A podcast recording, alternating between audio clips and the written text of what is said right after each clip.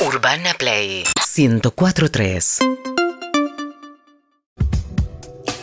Son las 12 y media, 11 grados 11 la temperatura en la ciudad de Buenos Aires y tengo en mis manos El futuro del trabajo ya llegó y El trabajo del futuro también, nuevo libro de Alejandro Melamed. ¿Cómo le va, Mela? Muy buenos días a todos. Bienvenido. Muy bien, muy bien, por suerte. Bienvenido. Muy contento. Cada, cada libro que uno saca es un trabajo enorme de mucho tiempo y obviamente la satisfacción de verlo en la calle es ¿La increíble, capacidad para escribir libro que tenés? No, es increíble. Sí, es el octavo este. Y la verdad es que, voy a ser honesto, digamos, cuando uno siente placer por ciertas cosas, es como que el tiempo, no hay, no hay problema, ¿no? Y la verdad que es algo que lo descubrí que me encanta y, y me parece también muy interesante poder compartir con tanta gente un montón de información a la cual uno accede, un montón de experiencias que uno tiene la oportunidad de conocer y compartir con, con muchos, ¿no? Digamos, que se conozca realmente lo que uno hace, lo que uno produce y a lo cual uno puede acceder. Ale, ¿no? entre muchos títulos, es eh, experto en recursos humanos, así lo conocimos en su momento, eh, y así nos fuimos acercando a, a todos los temas que trata. Eh, recursos humanos y trabajo en general. Digo, eh, así que, digo, por eso, obviamente, el título del libro. Sí. Y contanos eso, ¿cuál, cuál es el enfoque de este libro? ¿Desde dónde Sí. lo agarraste? A ver, el enfoque del libro, en el año 2017, yo había publicado un libro que llamaba El futuro del trabajo y el trabajo del futuro. Ahora, ¿qué es lo que sucedió? Las tendencias que presentábamos en ese libro eran para los siguientes 10 a 15 años. ¿Qué es lo que sucedió? En la pandemia, todas estas tendencias se aceleraron y lo que se veía para 10 o 15 años, en dos años ya es realidad. El trabajo en casa. Exactamente. Entonces, lo que hago es analizar los diferentes planos, desde los trabajadores, los lugares de trabajo, las modalidades laborales, el liderazgo, y tratar de entender cómo impactó y cómo nosotros, sin darnos cuenta, estamos viviendo ya el futuro y cómo prepararnos también para la próxima revolución, porque esto es algo que continúa todo el tiempo. Estuve mirando un poquito tu libro que tiene unos, eh, unos gráficos muy explicativos y me llamó la atención que hablas de eh, los nuevos analfabetos. Sí, y yo enseguida pensé que tenía que ver con, claro, la tecnología.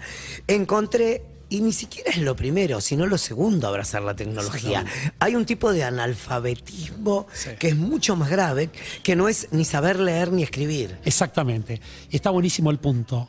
Hasta este momento todos considerábamos que ser analfabeto era no saber leer Leer, ni escribir. Sin embargo, en este momento de la historia hay tres cuestiones que son claves. La primera es datos. Todo aquel que no conozca la ciencia de datos está marginado. El concepto central es cómo transformar los datos en información, la información en inteligencia y la inteligencia en acción. En los deportes está lleno de datos. Ahora, ¿qué haces con esos datos? ¿Cómo los procesás y cómo los transformás en acciones concretas que te permitan tomar ventajas? El segundo tema es la tecnología. Y obviamente la tecnología está omnipresente y si nosotros decimos, ah, no, la tecnología no me sirve, bueno, obviamente que seremos analfabetos.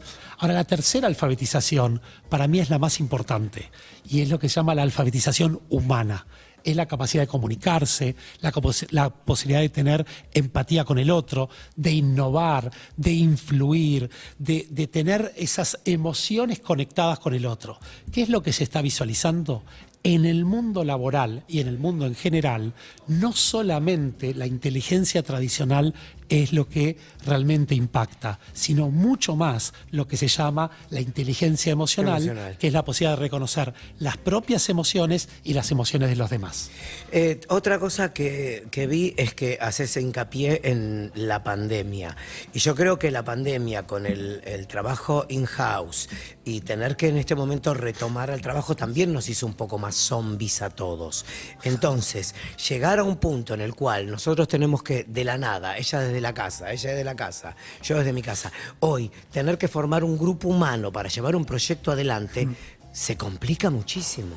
Eh, bueno, creo que es de los principales desafíos que tienen prácticamente todas las profesiones y todos los trabajos. ¿Por qué? Porque tenemos el, digamos, la oportunidad de acercarnos en la distancia. Y eso es, creo, donde más hay que trabajar.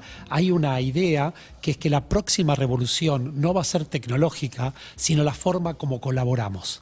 Y fijémonos, el trabajar a distancia tiene un montón de ventajas, un montón, porque te ahorras tiempo, te ahorras costos, este, estás mucho más confortable. Ahora también tiene ese, esa beta que hay que considerar es cómo acerco al otro que está a distancia, cómo genero lo que en las empresas se llama la cultura de la empresa a distancia, porque estamos todos juntos, es muy fácil hacerlo. ¿Cómo hago cuando cada uno está en su casa o bien en cualquier lugar del mundo? Porque hoy se puede trabajar desde cualquier lugar del mundo. ¿Qué, qué es el trabajo del futuro? ¿Te referís al, al tipo de trabajo, a la forma de trabajar, a los empleos disponibles? ¿Qué, qué es?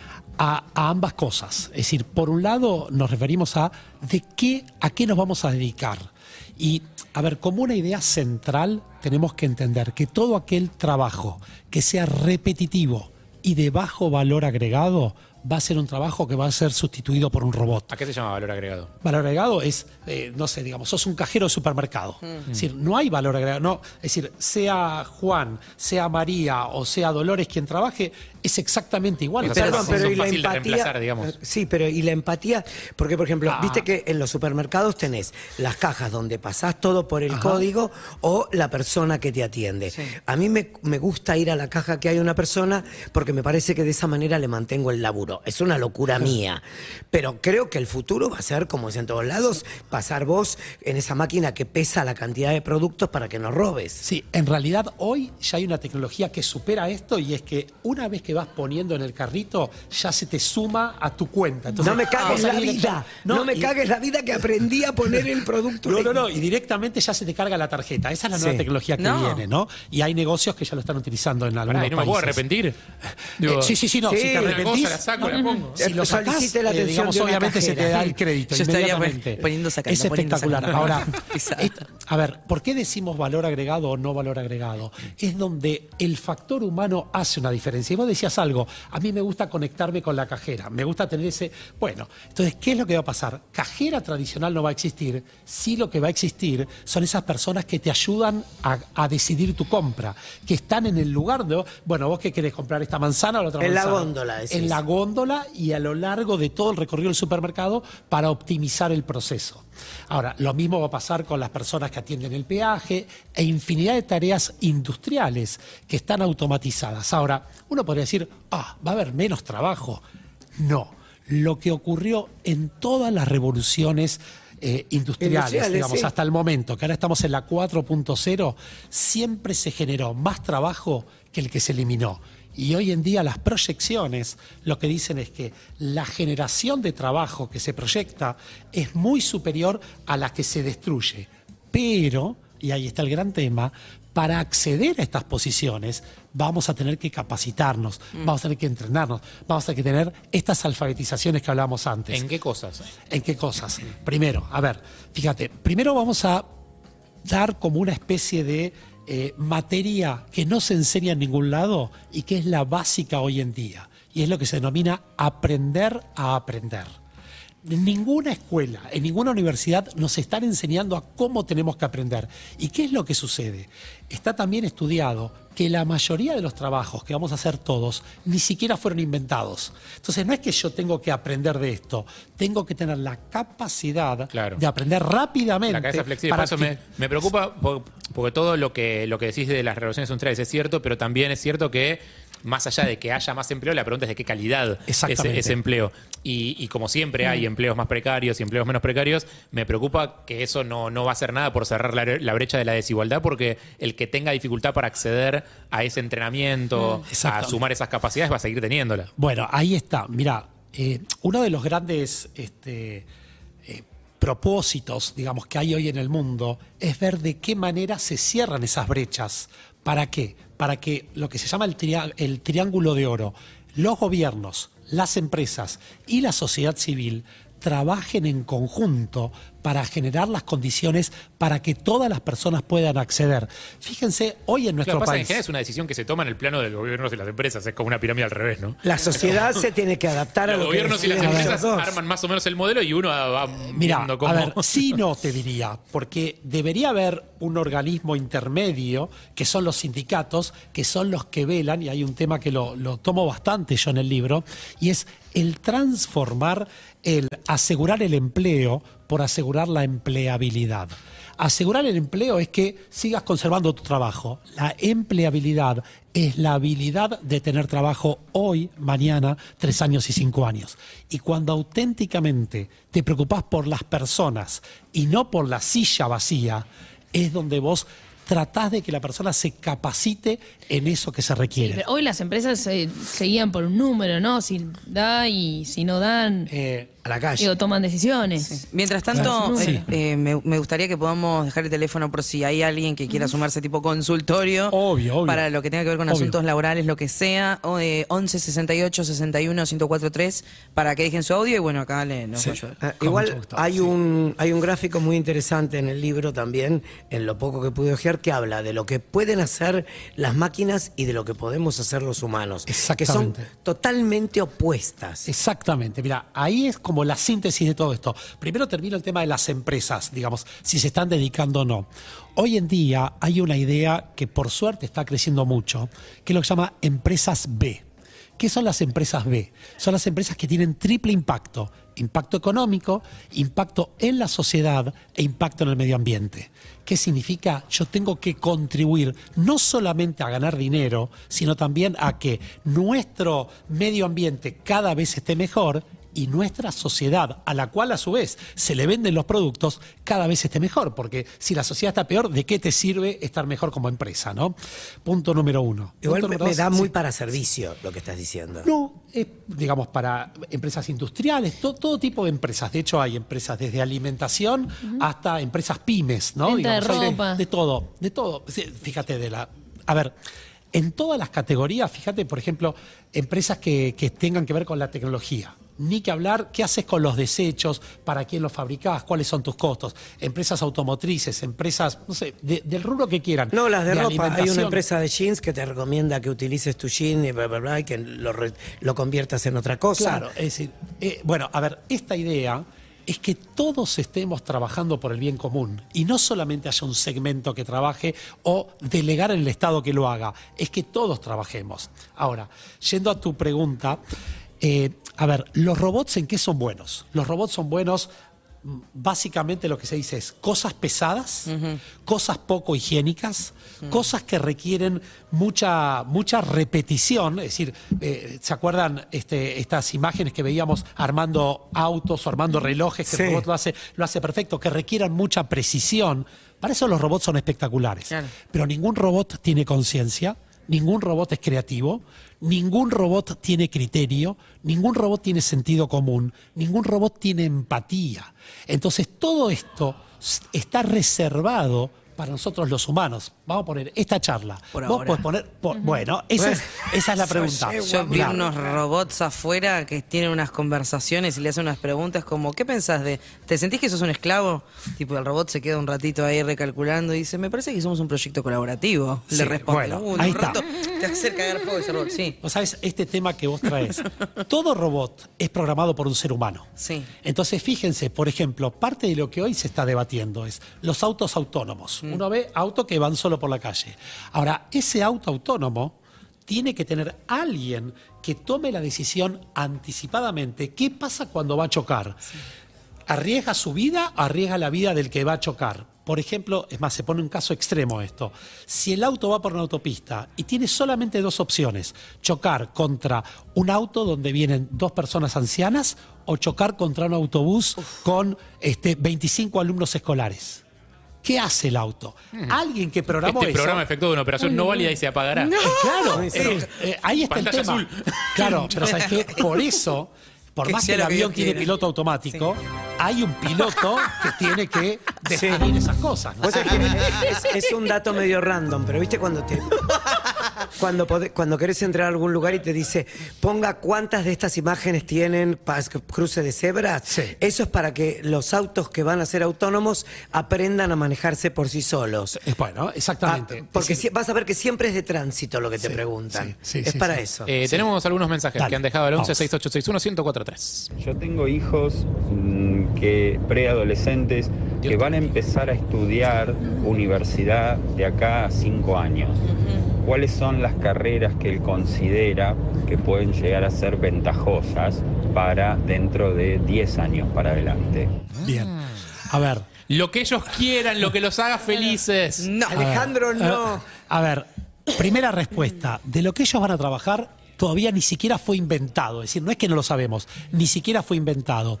Mi sugerencia es que estudien lo que los apasiona. ¿Por qué?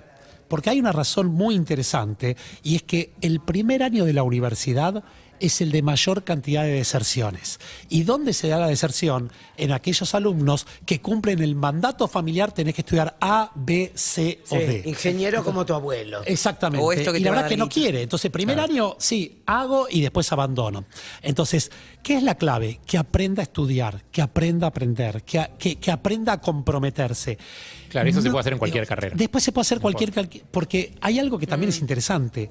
Cada vez son más cortos los programas que te permiten capacitarte para lo que tenés que acceder. Eh, punto número uno. Y punto número dos, me parece también importante, es que a lo largo de nuestra vida vamos a tener que estudiar varias veces. A, a ver, dos datos les doy. Se- fíjense, esto no es menor. Una carrera de cuatro o cinco años, hoy se dice que lo que estudiaste en primer año, en el cuarto o quinto año ya está obsoleto. No sirve más. Mientras estás estudiando, ya entra en la obsolescencia. Punto número uno. ¿En la que Obsolescencia. Obsolescencia. En algunas está. disciplinas. Queda- ¿Qué vas a En algunas disciplinas.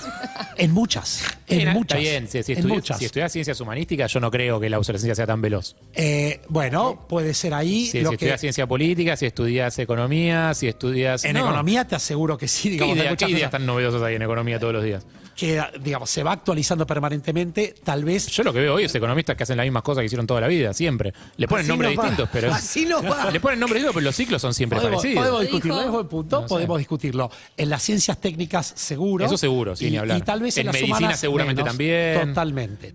Ahora, el otro tema de qué estudiar, una sugerencia es, estudies lo que estudies, pone también el foco en la cuestión tecnológica y en la cuestión de datos. ¿Por qué? Porque en cualquier carrera que vos estés haciendo, vas a ne- a necesitar datos, vas a necesitar tecnología, vas a necesitar programar, con lo cual eso seguro. Y el resto, disfruta el momento de estudio. Ok, si no tenés una vocación, anda a los datos. Esto es interesante. Si te faltan vocaciones, anda al kiosco. Sí, Suki. Dale. Me parece excelente que toquen este tema. Y aprovecho para preguntar, ¿no creen que el sistema educativo, que no solamente en nuestro país está implementado, sino a, a nivel mundial, debería ayornarse también a esto? Eh, de hecho, ir preparando a los futuros trabajadores para estos nuevos trabajos. Mira, hace poco, Sí. eh, coincido plenamente, Sí, no sí. soy un especialista en educación, pero hace poco estuve en un programa en unas principales universidades del mundo y había un profesor que dijo lo siguiente, en general, las personas en las escuelas y en las universidades no estudian para aprender, estudian solamente para aprobar los Por supuesto, exámenes. por supuesto. Pero, dice, se da un fenómeno muy interesante. Aprobaste el examen y a las dos semanas te olvidaste el 50% de lo que teóricamente Sí, claro. sabías. Absolutamente. Eh, por eso, entonces, él lo que dice es, no solo hay que cambiar lo que se estudia, sino cómo se estudia. Porque está, es decir, no sirve para nada. Este es un profesor que tiene un libro que se llama Robot Proof, cómo ser a prueba de los robots. Coincido, algunos dicen que las universidades son instituciones del siglo XIX para alumnos del sig- para con profesores del siglo XX para alumnos del siglo XXI.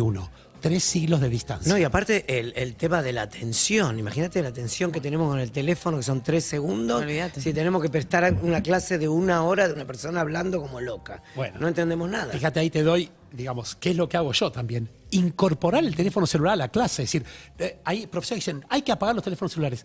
No podés apagar el teléfono. Los chicos están acostumbrados a utilizar el teléfono celular para conectarlo, estimularlo y darles propuestas que la busquen en el teléfono celular. Ahí va. Eh, Ale Melamed, eh, muchísimas gracias. Presentando su nuevo libro, El futuro del trabajo ya llegó y el trabajo del futuro también, si estás interesado en estos temas, eh, es una súper autorizada, muy interesante, muy cálido eh, y sobre todo tienes una forma de escribir también que es como súper amable y se entiende todo.